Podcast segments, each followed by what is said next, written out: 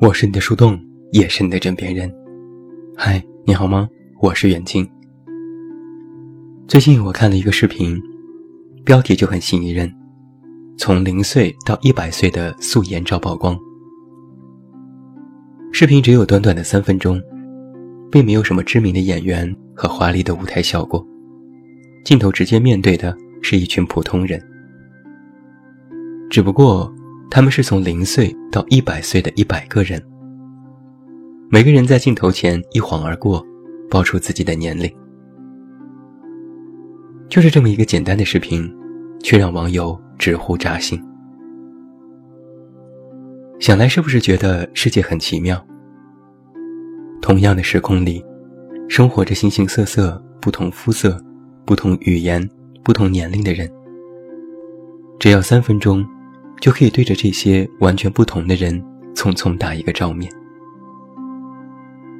没有人知道他们的故事，我们只能看到他们对应自己的面孔，或年轻，或年老。而每一张面孔里，都有一双仿佛直视你的眼睛，或清澈，或浑浊。把这些人的生命轨迹连在一起，就是一整个人生。你仿佛能够从这些普通人的脸上，看到时间迅疾而过的痕迹。而另一种方式，这种感觉就会更加明显。在某年的春节联欢晚会上，王铮亮唱过一首脍炙人口的歌，歌名是《时间都去哪儿了》。这首歌勾起了无数人的泪点，在当年反复刷屏，引起全民怀旧。在晚会演唱这首歌的过程当中，有一组照片，你肯定还会有印象。照片里是一个父亲和他的女儿，在将近二十年的时光里，每一年，父亲和女儿都要拍一张合影。照片里，从最开始女儿的个头直到父亲的膝盖，到最后比父亲高出了一个头。女儿一天天的长大了。父亲却一天天的年老了。歌中反复在唱：“时间都去哪儿了？”而那一年，人们也都在问：“时间都去哪儿了？”仿佛还没有好好感受就老了。但实际上，时间都去哪儿了呢？到了今年，我不想再问这个问题。我只是想问，在这些时间里。你都做了什么？最近几年特别流行年度总结，每到年底的时候，各种 APP 都会出创意的年度总结，总结你一年听过的歌、联系过的人、花过的钱，告诉你这一年你都做了些什么。这些年度总结总结了你的社交、你的金钱、你的娱乐消费。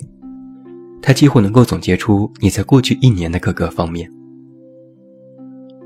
年度总结看起来非常容易，但如果把时间的跨度拉大，十年、二十年，甚至更久，那再来回答你都做了些什么，就显得比较困难了。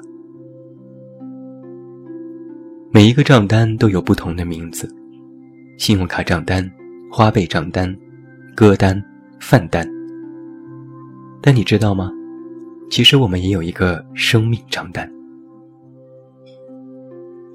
曾经在网上，就有人统计出了我们的生命账单，恰好可以回答我们的那个问题：时间都去哪儿了？如果我们按照人均平均年龄七十八岁来计算，那么会有这样的一些数据，有点意思。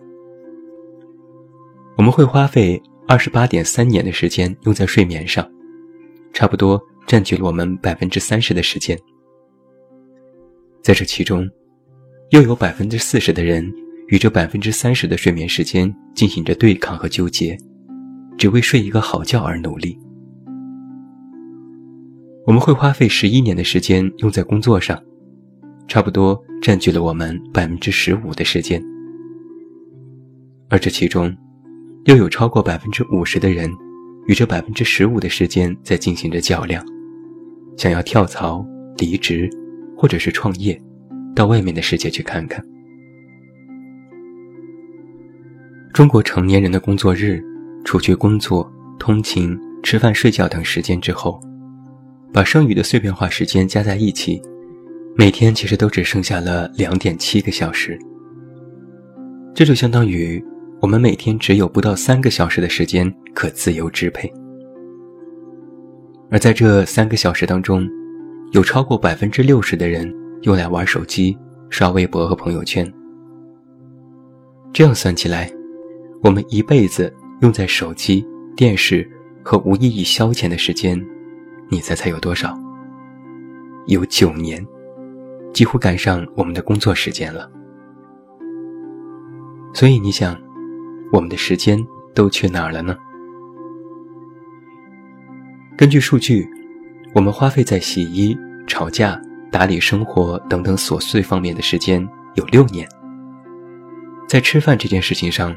我们要花费四年，在学习上，最少要花费三点五年；在打扮自己上，要花费二点五年；在逛街、逛淘宝上，要花费二点五年；而单单是通勤的时间，就要一点五年。数字搞得我很头大，也完全不知道他们是怎么统计出来的。那就直接公布结果吧。除去乱七八糟必须的生活消耗时间，你知道最后留给我们的时间有多少吗？仅仅九年。那我们再来做一个游戏：如果每天早上你的银行里会自动存入八万六千四百块，二十四小时之后这笔钱会清零，那么你会怎么用这笔钱呢？听起来这笔钱是不是还不少？会自动清零也挺不可思议的。我想，对于这笔钱，每一个人的答案都是争分夺秒的花钱，一分钱都不能浪费。但真相是，这每天存入的八万六千四百块，就是这九年的时间重新划分给你的这些秒。金钱加入自动清零，你觉得不能浪费？但实际上。唯有时间是不可逆转的，那么我们又为什么好像可以随时虚度时间呢？我想，其中有一个重要的原因，可能是因为我们在潜意识里觉得，时间不比金钱，时间是无穷无尽的。那听完了这样的生命清单，你再来回头想一想这个问题：时间都去哪儿了？虽然我们在潜意识里觉得时间无穷尽，但是每个人的生命是有限的，所以每个人的时间也是有限的。我们总说要珍惜时间，珍爱我们身边的人，其实是在说，在有限的时间里，你要过怎样的人生？那关于过怎样的人生，最近网上一直有一个类型的热文，标题类似是。我建议你做一个冷淡的人。核心观点是，你不必要求自己满足所有的期待，你不必去做所有的事情，更不必对所有的事情都保持热情。在这些文章里，会提到情商高的人的好处，会提到低质量社交的弊端，会提倡做一个有的放矢的人，提倡做一个不那么热情的人。我相信，这些观点的出发点，都是因为我们的时间很贵，我们要把自己的精力放在真正值得的那些人事上。在这其中，他们都会提到蔡康永的一段采访。在采访当中，蔡康永说了这样的话：“其实我鼓励大家做一个冷淡的人，我不认为过于温暖。”是跟别人维持良好关系的一个好的立场。如果被“温暖”这两个字给绑住，更吃力。这段话说的非常对，所以才会被很多文章拿来引用。但其实，我觉得这段话说的核心意义，并不是热情或者是冷淡那么简单，它的背后透露出的是关于人性的真。无论你是要热情或冷淡的面对你自己的人生，真心首先是一个必要充分条件。这一年，我们听过许多难过的消息，有许多人选择结束自己的生命，又有许多人离开了我们。但是，我们依然背负着自己的难，继续前行着。每个人对生活都不敢掉以轻心。戴上面对众人的面具，扮演别人期待的角色。我们战战兢兢，或热情，或冷淡地面对这个世界。我们对别人有要求，别人对我们也有要求。别人要求你有才华、有样貌、有气质、有钱。大家都在用各种条条框框去限制自己的行为，却很少有人对你说。你要真，但实际上，真心才是最重要的呀。蔡康永说：“我鼓励做一个冷淡的人。”背后的意思是，所谓冷淡，就是你要去选择性的面对你的人生，选择性的去过你认为对的人生，不用时刻热情，不必时刻歌颂。而这种选择，其实就是用真心在帮你做出的一种面对。前几天我和朋友聊起这个话题，朋友傲娇地说了一句：“真心可贵了。”我一时间有点懵，因为我不知道他说的是真心太贵了，还是真心可贵。朋友一撇嘴：“难道不是同一个意思？”我想想也笑了，还真是。正是因为真心太贵，所以真心可贵；但也正是因为真心可贵，所以真心太贵了。所谓贵，就是难得。但你要知道，它是刚需。真心不仅仅是热情，不是高情商，不是游刃有余。它不仅仅是这些听起来很厉害的名词，真心不是这些词的同义词。真心同样也可以是冷淡，可以是无视，可以是麻木，同样，也可以是别人认为你傲娇、自私，甚至是狭隘的地方。但是自私狭隘，换个角度去看，其实也是一种真心，因为它比装出来的大度。装出来的虚伪，更能让你活得舒服。说到底，这是每个人自己的生活。为了生活，谁还不知道用尽全力？谁还不懂得扬长避短呢？别担心，别害怕。其实总会有那么一天，你会慢慢长大。你会懂得，在生命当中，没有那么多的必然。唯有你用心去感受，去体验每一个时刻，才能更加了然。温暖是真心，冷淡是真心，冷暖自知，才是真心真意。前两天我看到网上有这样的一句话：这个世界正在惩罚不够真心的人，所以别纠结，别浪费，别留恋。别人不应该是你的累赘，他应该是你的陪伴。他也不是你的期待，他应该是你的惊喜。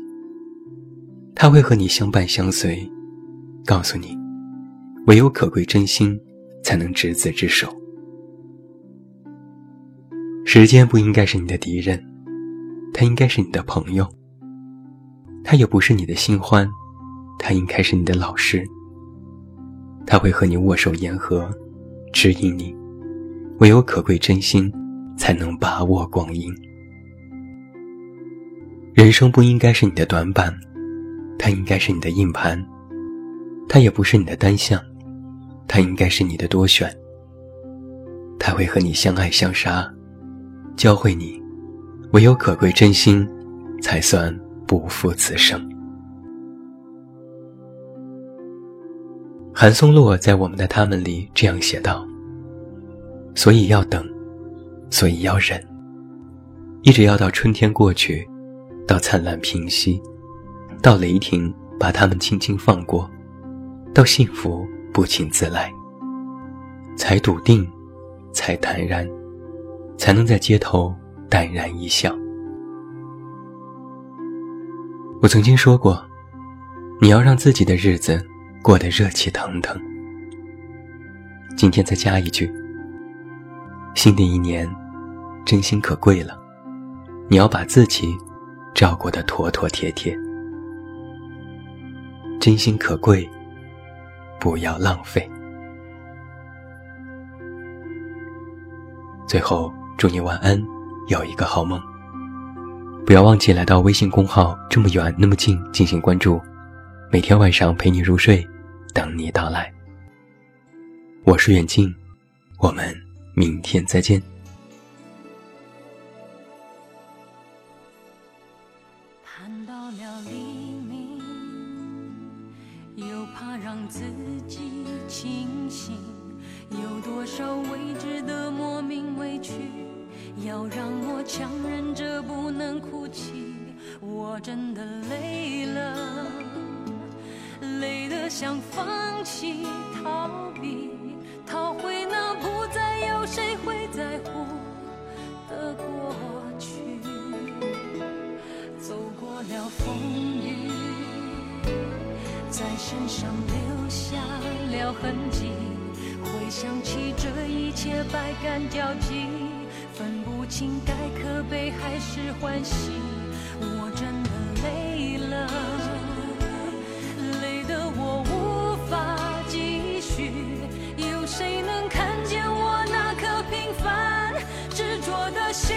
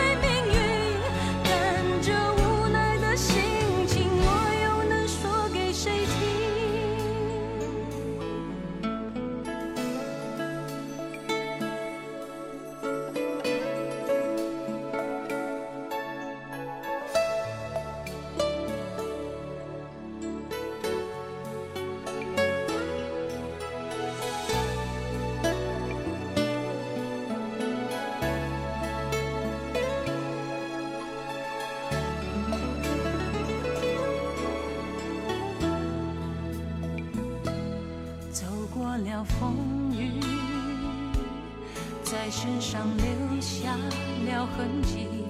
回想起这一切，百感交集，分不清该可悲还是欢喜。我真的累了，累得我无法继续。有谁能看见我那颗平凡执着的心？